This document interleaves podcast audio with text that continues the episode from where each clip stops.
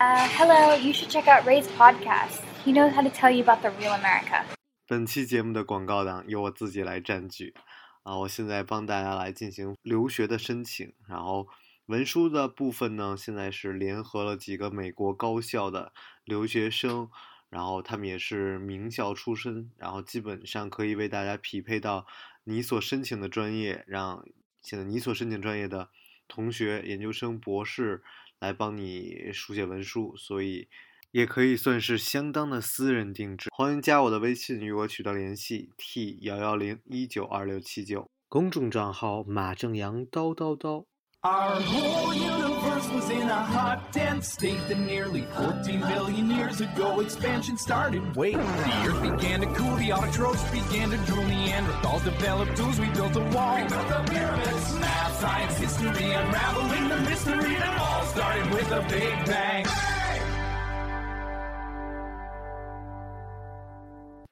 Hello，大家好，欢迎收听本期的老马看美国，我是老马 啊。这期依旧是 在印度啊，对，Hello，大家好，我又来了，我是乐公子。真烦你了。啊，这期我们终于啊从孟买来到了斋普尔啊，斋普尔是一个。JAPER 可以说是一个大家很多人都知道吧，就是没来印度都听过的一个地儿。它这个是跟德里、JAPER 跟阿格拉，就是泰姬陵这地儿，三个人成了一个三角形的关系，所以很多人一来就直接把这三个地儿去了。甚至我就是很多人就说可能就来一个星期，在印度旅游的话，就也就也会要去这三个地方啊。那么我们其实是从呃，大家可以听上一期节目，我们是在孟孟买，其实孟买离这儿其实特别远啊，很远呃，很远。然后就是我们完全是因为我们俩就坐在火车站，就是买火车票。没跟大家讲一下在印度怎么买火车票这事儿。就还是去专门去外国人的那个售票厅买嘛，然后要提前，最好是可以的话，最好提前自己在网上去查一下火车信息。嗯、当地火车是很多，很他们这儿很奇怪的是，他可能你查到的有一些票，你还是要去火车站去问一下的，因为他有些票是不卖给外国人的。啊，对，这个其实嗯也是哎也是挺费劲的一事儿，嗯，基本的讲起来就是是可以在网上买票的，然后跟跟国内一样有他们官方的这个幺二三零六，然后你你也有一些这种平台可以购票，但是嗯还是很费劲吧，反正我们我们就一直都没有在网上买票，我们都是每次去到现场再买票。对，而且包括我们之前的呃买票经历是有一些呃售票站里内它是付信用卡是不需要排队的，是直接去信用卡窗口就去去买的，但是没有任何人会告诉你这件事儿。对，反正挺费劲，跟他们也是吵过，跟老外也吵过，背包客也吵过，就是就是买票，这是一绝对是一件在印度来说是比较麻烦的事儿。啊，还好就是他们有专门的老外的这个窗口，然后在这儿呢也没有那么挤，在底下你可以看到很多人或躺地上的，然后站哪儿都有，跟那儿排队。越小的站就越没有老外窗口，所以尽量大家在大的这种大。在大的站就把这个行程的票都买好，然后我们这次依然是啊，到了孟买之后就去了孟买的火车站，然后去那儿排队买票，然后怎么说呢，就还行吧，人不算多啊，就我们几个几个老外，然后在那儿等了一会儿就开始问问这去这儿没有？我们本来要去乌代布尔，但乌代布尔的票没有，嗯。然后近什么近十天内都没票，对，然后呢，又说去这个呃这个焦特布尔，焦特贝尔票也没有，最后我们就被逼无奈吧，就算是，就甚至最后都想着说，要不直接回德里，再从德里过来，最后没办法，我们就直接买的去这个呃这个斋普尔，斋普尔其实是本来是我安排我们的最后一站，嗯，因为斋普尔去德里会更更近一点，更近一。点。后来，对，后来我们就这一看，哎，这么老远，没办法，哎看坐坐火车得坐十二个小时。那按照我们之前的这种、这种、这种印度火车晚点 delay 的情况呢，我们就说那那这不知道第二天能不能到了都。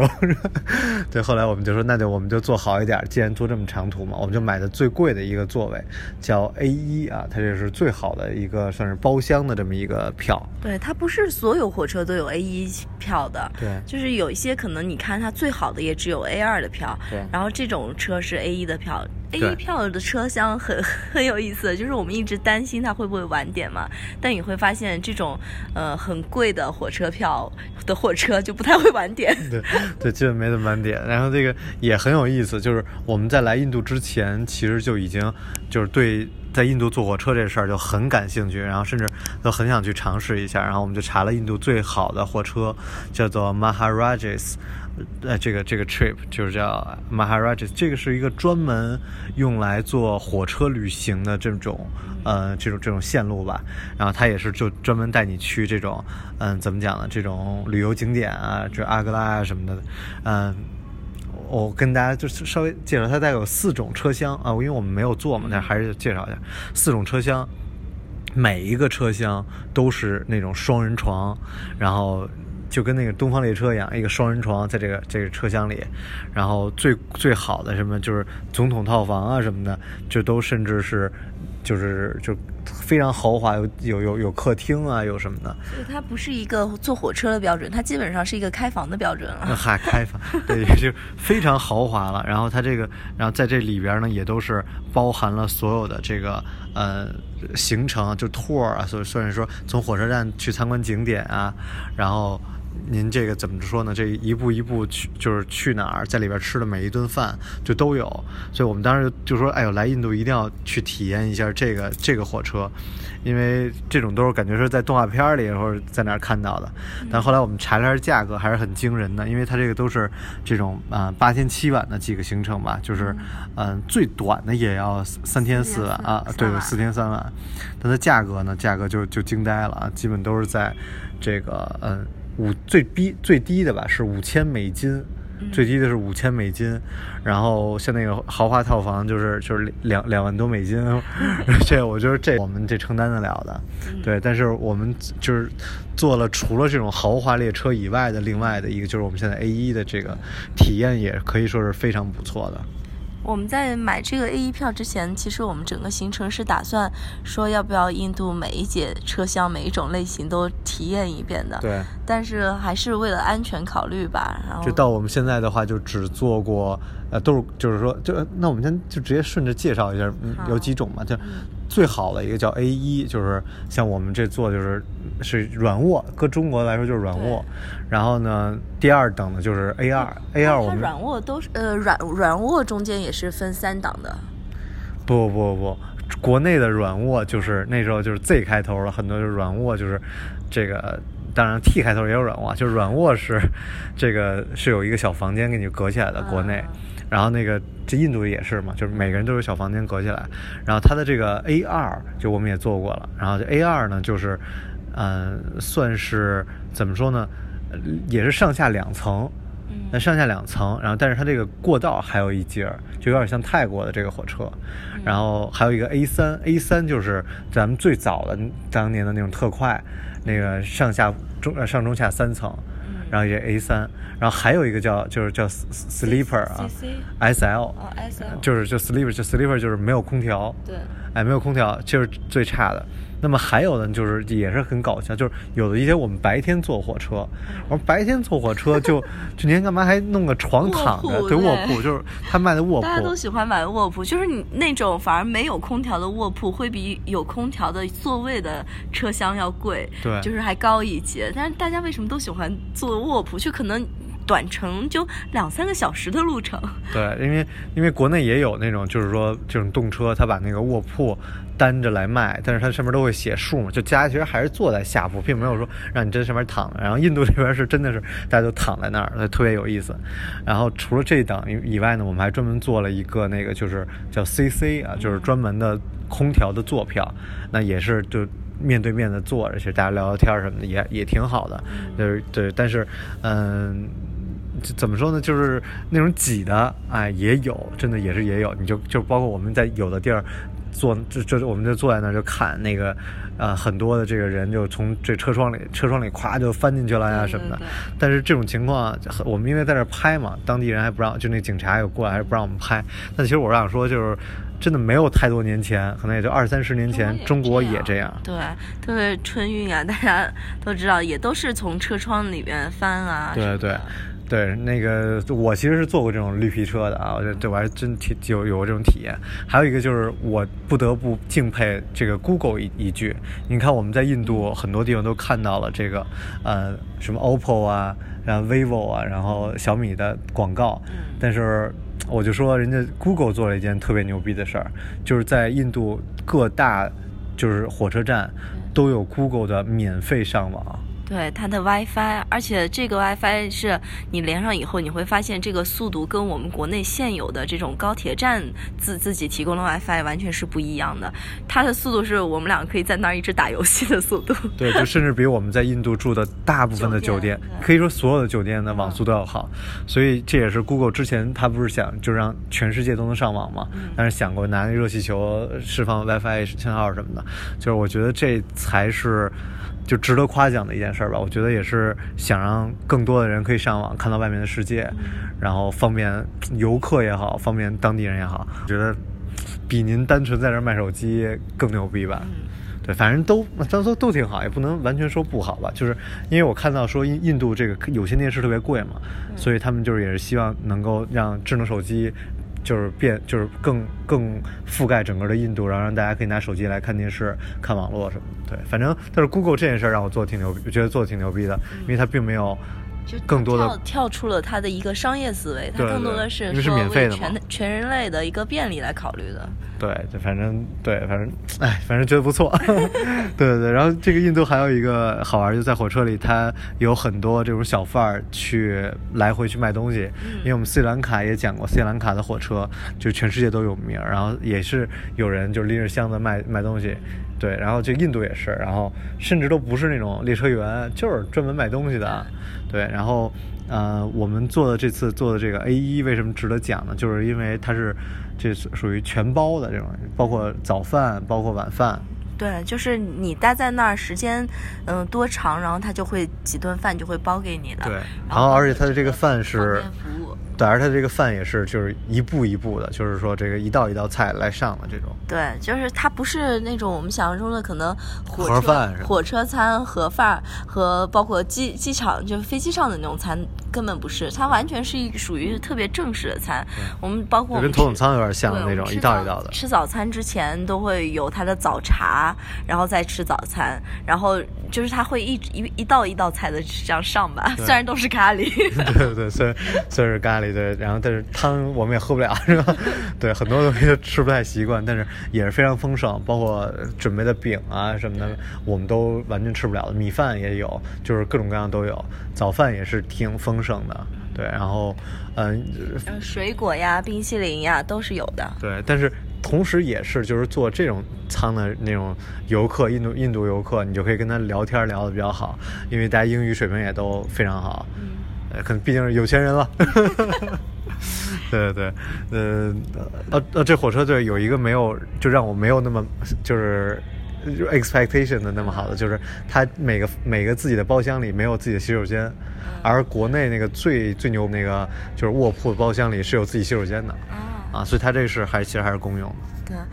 所以说，现在国内火车这个高铁也是发展很快啊，就一直觉得特别牛逼。对，就是嗯，不管是时间上的便利啊，还是设施上的安排也好，嗯，虽然说我们坐的是 A 一车厢，就是也是各种服务周到呀什么的，嗯，但也是最后也是 让我们觉得挺不舒服的一件事儿吧，就是要小费。要小费，这种小费其实如果他服务的很好，给小费也是一件很正常的事情。但是，但其实首先我必须声明，印度是没有小费制度的。对对，印度没有小费制度，但是他做的事情是，他直接问我们要说，那这是我上一个客人给了我这么多钱，所以你们要给我这么多钱，就这点就让人特别不舒服。对，然后就特别搞，他就放了五百嘛，就相当于人民币五十块钱，然后就是因为他最后都有一道那个清嘴的那个茶的那一个东西，然后就放了五百块钱，然后我说，哎呦，你还给我钱呢？然后他其实我我一一下就知道是什么意思了嘛，他就暗示我要给多少小费，然后然后那人赶紧把钱拿回去。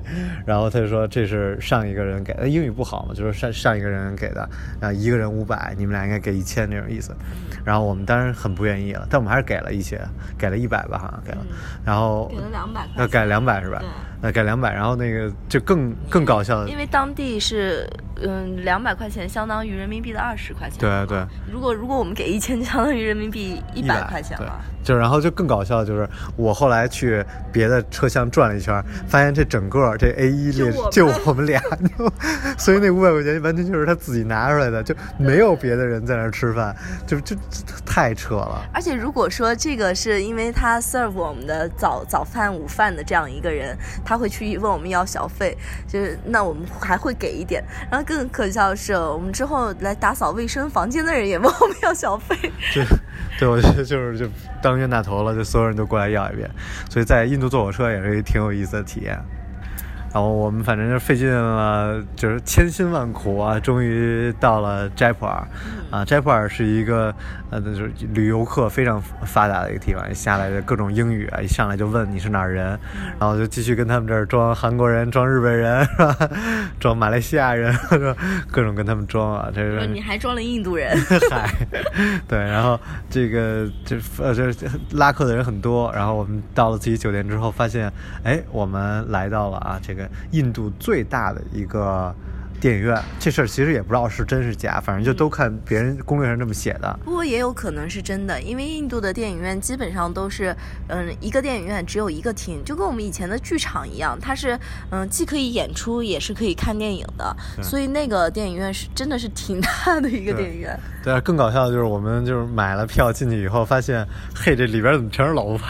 就就一堆那种老外游客。对，还有导游带着那些欧洲欧洲老年团来参观。对，特别有意思。然后也是，就就就我们看个电影也被印度印度人摆了一道，就是我当时一直说我要坐在第一层，然后我想跟就是就大家坐在一起，然后不要给我卖什么包厢票，然后。他因为四档票嘛，然后最后就非非说啊最贵的那个是一层，然后是最正最中间啊什么的，然后就买买完以后，嗨，就是变成了一个二楼的一个包厢票，就那你那包厢就没有什么，虽然坐得很舒服，但是根本都就不能坐在人群当中嘛，就是，但是。看了一个印度电影，还是很好玩的体验，就也明白了很多为什么印度电影要这么拍的事儿。就是现场的互动是非常热烈的，包括嗯、呃、明哪个明星出来，哪个美女出来，那个口哨声啊，还有一些歌舞，他们会跟着哼哼唱的那种感觉。对 对，有的那个人一唱歌，然后底下就人开始合唱，所以你也就明白为什么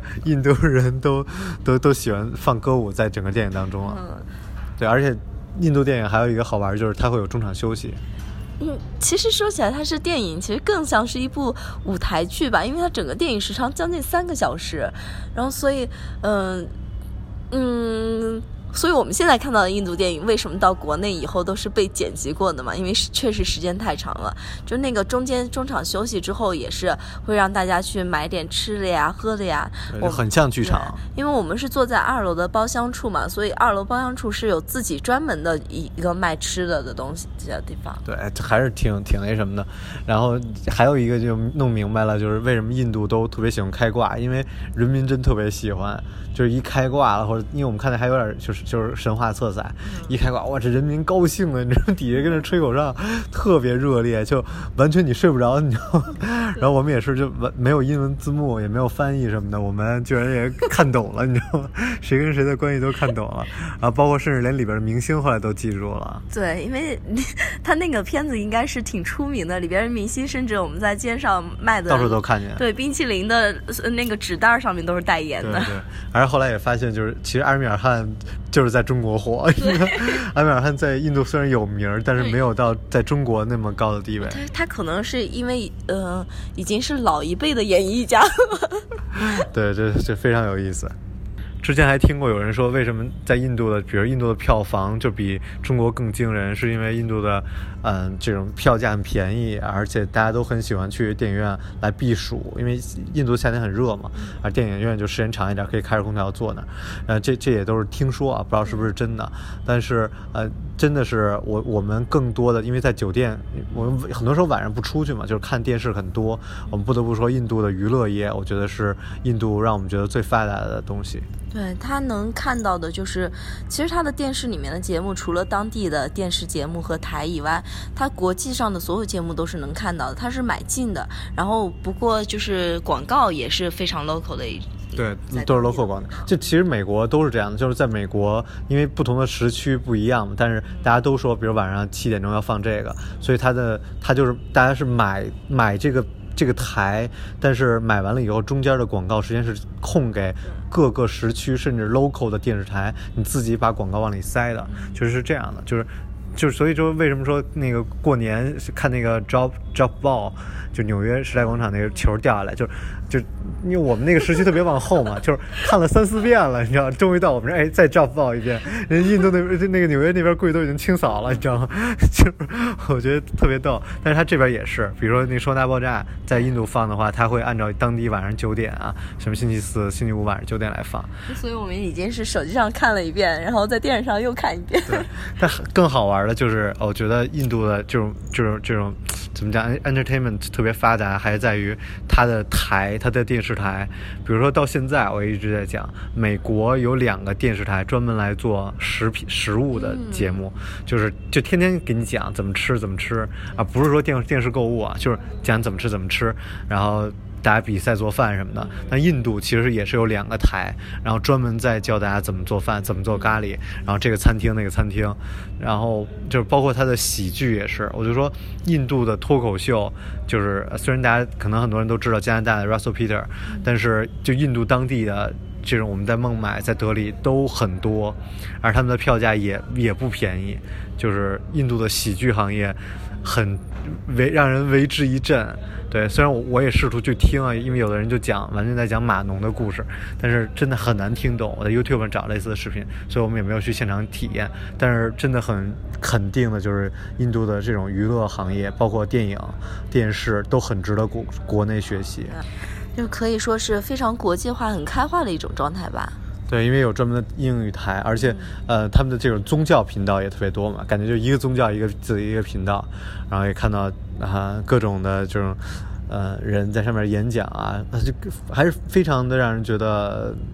很很钦佩吧。我觉得很多人还是值得来宝莱坞去看一看的，因为宝莱坞这个也算是一小小 tip，就是你想去参观宝莱坞的话，其实他们虽然不开放，但是有公司可以联系，然后大概九十美金吧，就可以去去走一圈，他会有人专门带着你看他们的呃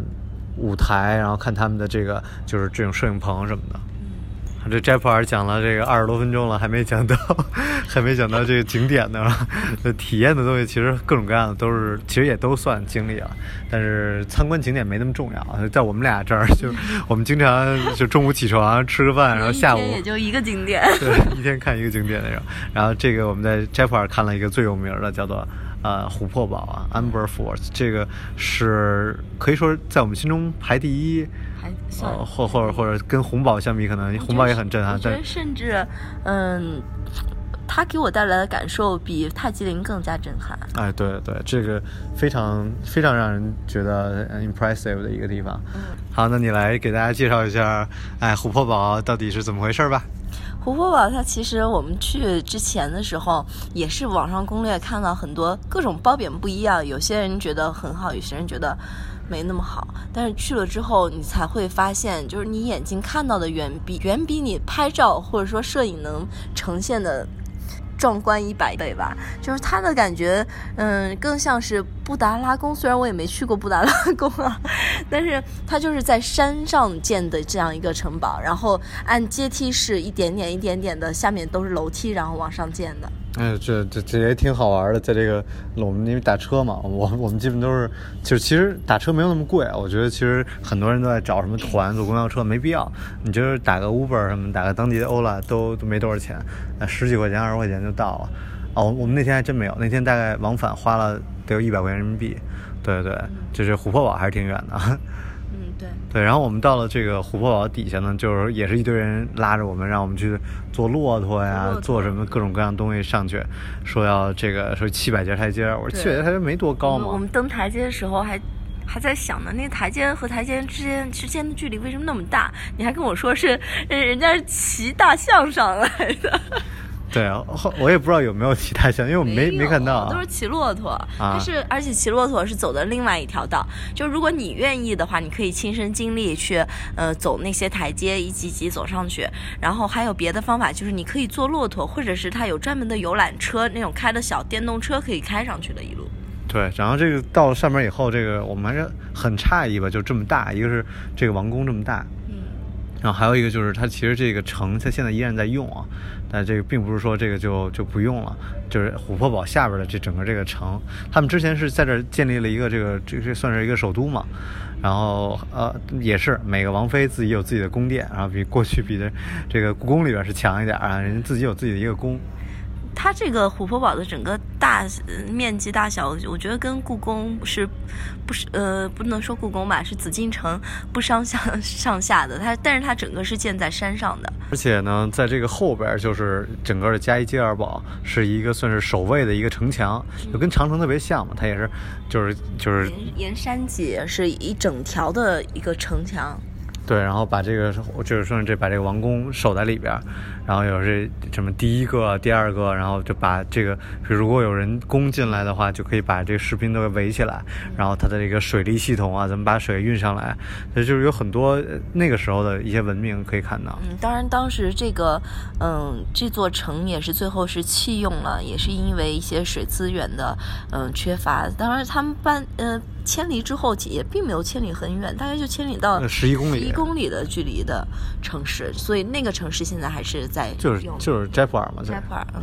然后还有一个特别好玩的，就是我们在这儿呢看到了很多这个修复啊，这个是让我们觉得最最搞笑的，因为它这个很多工匠，他说包括这个技术都是一样的。但是他们为了这个，就是我觉得是对这个文物的一种毁坏吧。他们就是为了好看，先刷的白墙，然后就刷的石灰啊。那你你就会看着那个文物就是被刷的石灰了。然后这个这个工匠再在那儿雕刻啊，就是很多都是就觉得你的这个印度对于这个文文物的这个保护还是差着的呀。那你说到这个呃文物的保护的话，其实它另外一方面虽然是有。些许的破坏吧，但是另外一方面，正是因为这些能工巧匠把原有的嗯这种残骸吧修复了，才能给我们带来现现在的这种观赏感吧，才能让我们更加想象曾经这样的一个宫殿是是什么样的，怎么样的金碧辉煌，或者是五彩斑斓。但我觉得怎么都不能，这家伙拿着这个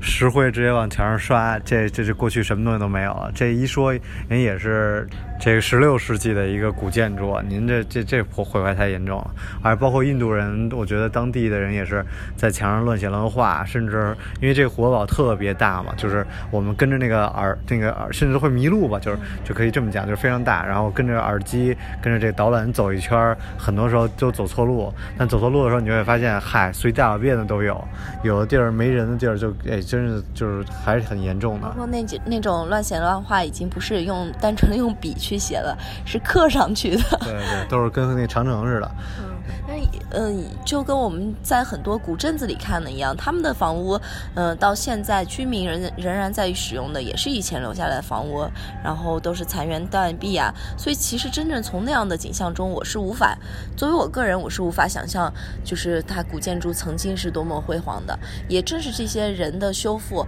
嗯，给我带来了就是震惊我的这种感受吧。然后包括，嗯。很多别的古堡就是现在改成酒店啊。对，包括那古堡改成酒店，可能它是，嗯，能够更加使使用率更加高一点吧。就是因为古堡以前也是给人住的嘛。增加外汇吧，我觉得就是，反正那个他们这很多的古堡都改成酒店了，就是呃两三千人民币吧一晚，就是这种都是都是现在有的就让参观啊什么的，就是你不能说这个改成酒店就对它的毁坏更大或者怎么样，因为毕竟就。北京其实好多的，呃，是那个北海那边啊，然后故宫很之前那种古的建筑，然后包括什么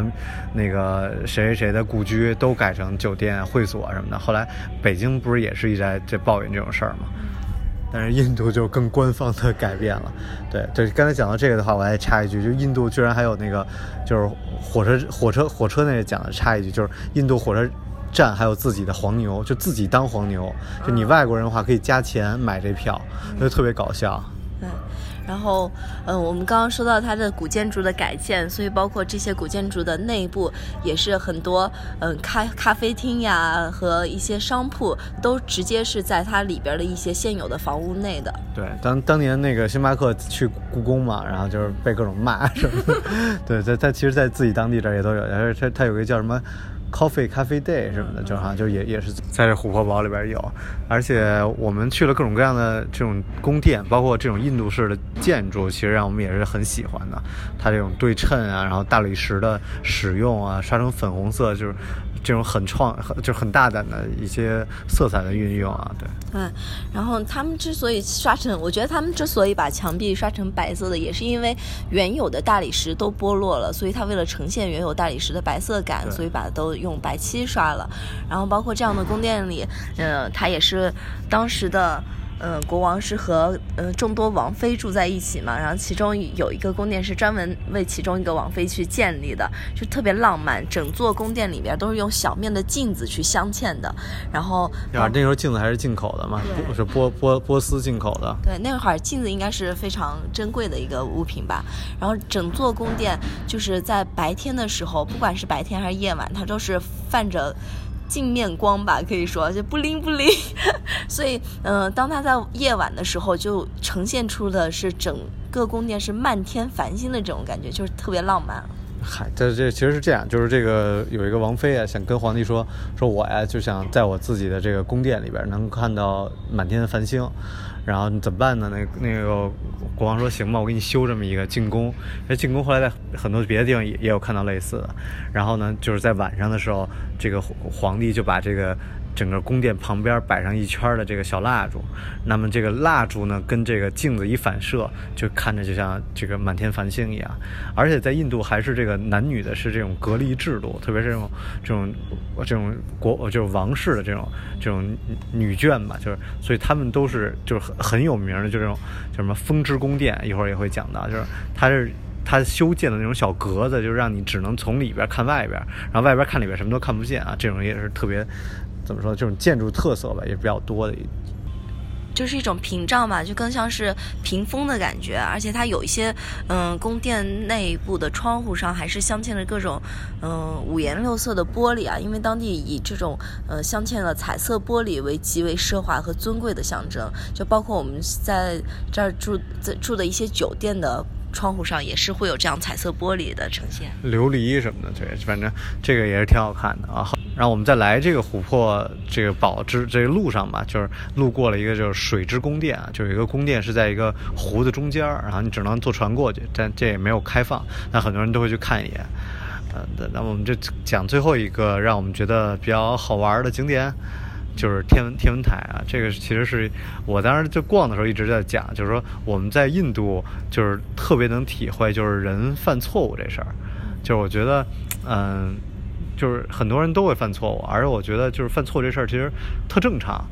嗯，我就是这怎么就是换句话讲，就是每个人回头看自己一生，可能犯了很多错误，只是自己不愿意承认或者就是逃避就罢了。那么我们看这些。皇帝啊，您老人家修一宫殿啊，就费尽千辛万苦，十几年、几十年修完了以后，哎，发现没水，这犯一很愚蠢的错误，然后直接这这宫殿就白费了。那么那个时候，就是很多人相信的一些理论啊，或者你相信的觉得是科学的东西，其实也是错的。那那这件事儿就也是很很明白的，就是直接显现在这个啊，简塔曼塔天文台啊，就是呃，非常也是在印度各个地方都有的一个天文台。那您来给我们介绍一下这个尖塔曼塔天文台怎么样？这个天文台是当时的辛格二世下令建造的，它是嗯也是就是琥珀堡那个年代的一个天才王宫啊。然后他因为对嗯天文学的痴迷的热爱，所以他在全国各地嗯到处都有他建造的这个天文台。对，其实很好玩，就我们到哪儿都会租一个解说器啊，没有没有中文就租英文的，然后这这这这这地儿还有中文的，他其实听的还算挺明白的。然后很好玩的就是讲说他为什么能够来修建这个天文台，是因为当时占星啊，然后就是那个当时王就是这辛辛格吧，想想当时想去打打哪个哪个什么莫尔 王朝之类的啊，就是说想去出兵，啊，然后。对，然后那个当时就是那找几个占星师来占星吧，啊，占星完了以后说，哎呦，这行星位置不对，这这行星位置不对，说这这行星动了。然后那个星格二世就站出来说啊，这个这其实不是这个行星动啊，是你们这仪器不准。然后这哥们儿他就是打小就喜欢这个这个天文学，然后他自己买望远镜啊什么的，甚至包括他自己就是那个时候有什么牛顿啊、什么伽利略什么都有了，他也派人去过欧洲去看什么的。但是他那个时候的怎么说呢，就是虽然就是方式不一样嘛对，。虽然说学了很多，嗯，其他国家的一些，嗯，占星的方式吧，当时叫占星啦，嗯，就这种天文学的各，现在也叫占星 不，天文学和占星是两回事。啊，呃，现就是，嗯，那时候叫天文学，现在叫占星。对这种天文学的一种各种学习都学技能都学习了过来，但是他更相信自己的这种推算方式吧，所以他仍然之后他的所有的一些理论中仍然是靠自己的这个理论去支持的。对，其实特别有意思，就是，嗯，他就是就是说，你怎么让这个数据更准确嘛？就是过就现在来说，就是就是买更好的设备什么的。他当时就说说，那我们就要就是建更大的设备，比如你想看这个星星的位置在哪儿啊，你建一个更巨大的嘛。于是他就在那儿建了一个说几十米高的这种这种观星观星仪，来确定星星的位置，确定太阳的位置。因为你的仪器越大，你的误差就偏离方向就会变得越小嘛。对，所以他当时甚至有一个就是可以算是看时间的那那么一个叫什么呃一个表，不是叫什么还是什么，就是就甚至已经可以精确到两秒钟了，就是太阳动呃两秒钟的变化都可以在那。而且这毕竟是一个十八世纪的一个建筑，那个时候还是以这个地心说为主，所以其实现在看来其实是没有什么太大意义的，但是也是建造了就是各种各样的仪器，虽然有很多东西都是同样的功能，但是也建了个叫什。么名字呢？那 嗨，这记不住了这个。对，所以有些人吧，旅旅行了半天也没有记住些什么。对，就是我。对，当时看听着还挺有意思的，包括有的就是仪器来测量这个太阳跟地球的一个角度，然后这个测量就是这个北极的位置，然后看北极星的，这都都有嘛，呃，很有意思。然后我们但是有一些仪器是记录，嗯，就是是通过子午线的判断去判断整个就是行星的位置呀什么的，包括还有一个很大的像是横截面，就可以说是那个是地球的横截面吧。当时他们认定地球横截面，那个是他们测量赤道的那个位置。对，但是就是说，当当时他准备在全国各地建很多嘛，但是后来好像就建了四个吧，好像还是五个。但是现在存留下来有德里，还有瓦拉纳西，还有，然后像斋普尔这也有。然后呃，我觉得最听到最后让我觉得比较比较好的就是，他也是那个时候。研究了这么多数据，同时认识到一些错误，比如他就说到，哎，我在，比如说我在这儿看到的数据跟在瓦兰纳西的数据不一样，他的数据还是有很多不一样，所以他对于自己的这个地心说肯定还是有一些就是怀疑的。但是你想，其实这么一个大的东西，其实并就那个时候觉得是科学的东西，其实也也是挺扯的。所以怎么说呢？科学的东西，就是我们两个平时你总是在跟我争论科学，就是科学一定是对的，这一点就更说明了，其实科学是不断在发展的，而科学不一定是真理，它是需要不不断不断不断的去认知到的一个东西。对，但是就是这么多，我们就是从小学科学出身的，到现在也看到还有人靠占星为就是怎么说呢为生啊，也是这么多人相信占星啊，然后。这我反正我是不信吧？怎么说这我不能说科学都是对的，但是我觉得科科学更接近于真相。我上次录医疗那期节目也讲过，很多医学的东西，大家按照这种真理的东西来给大家来治病啊，大家都觉得对的东西治病，可能过个几十年发现这治疗方式错了，都都在有，但是嗯。科科学是什么？是我们思考问题的一个方式。我们在用很多的论据来推出一个正确的论点，而不是嗯没有这种科学思考的方式，就是直接通过一个论据来呃呃通过一个论点来找论据来证明自己的论点正确，这就直接导致我们得出来的所有的结论都是错误的。所以科学更更多的告诉我们是一种思思学方式。然后我们即使在当下的科学思维方式中，也有可能是走走的越来越偏离的，会走向错误的一方面。即使是认为现在是我们科学的思维方式什么的，就跟以前那个年代是一样的。所以最后还得推荐大家看两本哲学书啊，一本叫《大问题》，啊，其中有讨论到神学啊，这然后还有还有一个推荐的就是还是看看《未来简史》吧，我觉得里边讲了很多关于宗教，关于科学到底。比如说，就是最简单，就是说无神论者，中国的无神论者比较多嘛。那你其实无神论者的历史比有神论者的历史少多了。这个你又谈到了科学以外的东西，这就跟我们女孩子可能相信星座，那星座这个东西到底值不值得相信？它其实就跟信仰一样的，就是你信则有，不信则无的一个东西。对，但是我觉得那个未来坚持讲的还是挺好，哎，就但是不给大家推荐书了。它里边就讲了，就是说这个宗宗宗教，其实在未来的一段时间，应该可能会慢慢会消失，就是因为，嗯，宗教不就是帮助大家来解释那些不能解释的东西吗？那你未来很多东西都能解释了，或者是你不再需要什么饥饿呀、疾病去去祷告上帝了，那就已经是人类的一个进步了。所以，反正挺有意思的，就是我觉得更多的。我们的旅游的目的可能真的就不只是看看那些东西，而更多是建立在自己已有的一个啊知识的一个体系当中去更加的扩散自己吧。而且他们当地，我们在这个天文台的时候，嗯，我觉得特别值得提倡的就是，他们可能带一些年纪小一点的学生是过来春游，当做一个春游的地方，然后年纪大一些学生就由老师带着去给他们一直在做讲解，就是教他们学习这些知识。对我，我觉得印象特深。我小时候也是去那个。北京市小朋友都去北自然博物馆，然后带着零食去那儿参观什么的。然后这小学的时候嘛，我后来都都出国了，回来又去趟自然博物馆，还是那些东西，一点更新都没有。对，但是挺好的。小朋友们还是需要这种科学的东西，让大家在在脑海中扎个种个种子的。那么在这个呃这个天文台旁边呢，就是当地的一个叫 City Palace 吧，是吧？城市宫殿啊，嗯，怎么说呢？这其实也特别有意思。这地儿管得特别严，为管得严的原因，就是因为当年的辛格二世就是十八世纪建造了以后嘛，他的后裔现在还住在这儿，所以这个守卫就特别严格。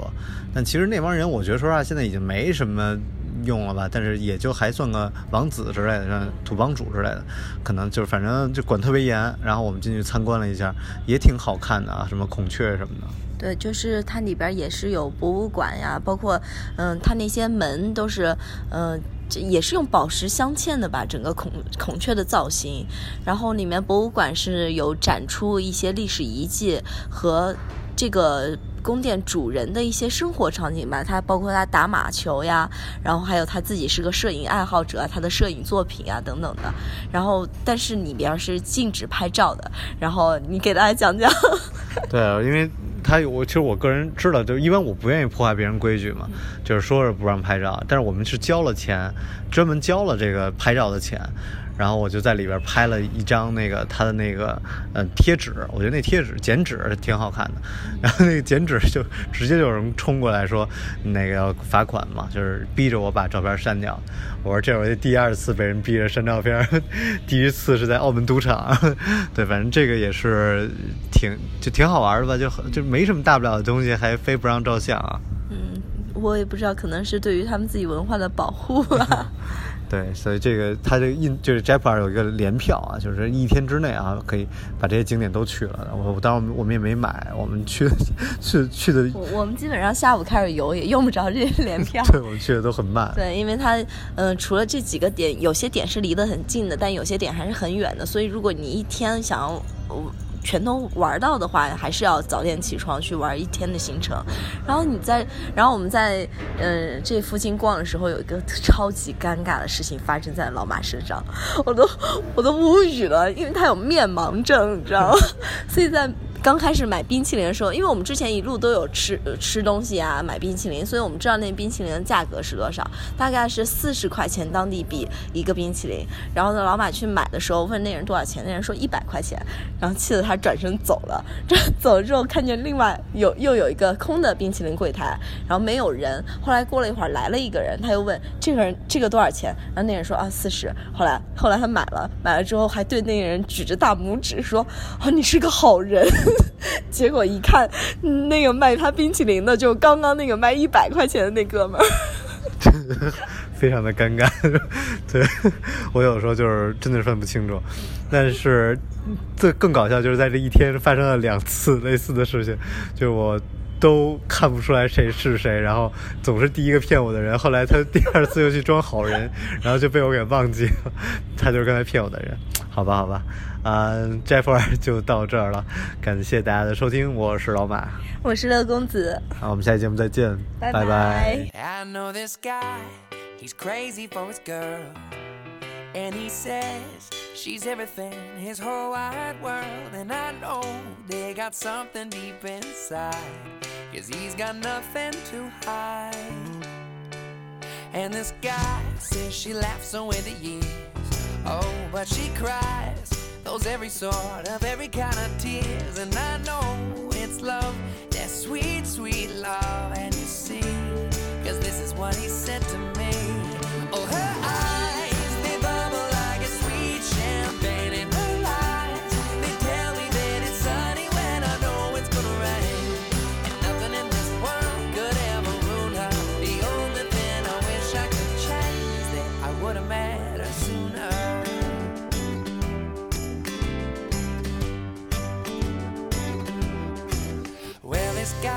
Says he doesn't even care when those other guys decide to stop and stare. And he said, I wouldn't doubt it that they like what they see. And besides, my girl is staring back at me. And she says that she likes it when he's there. Oh, and he knows she could have had a millionaire. Oh, but it's love, that love, that sweet, sweet love. And you see, cause this is what he said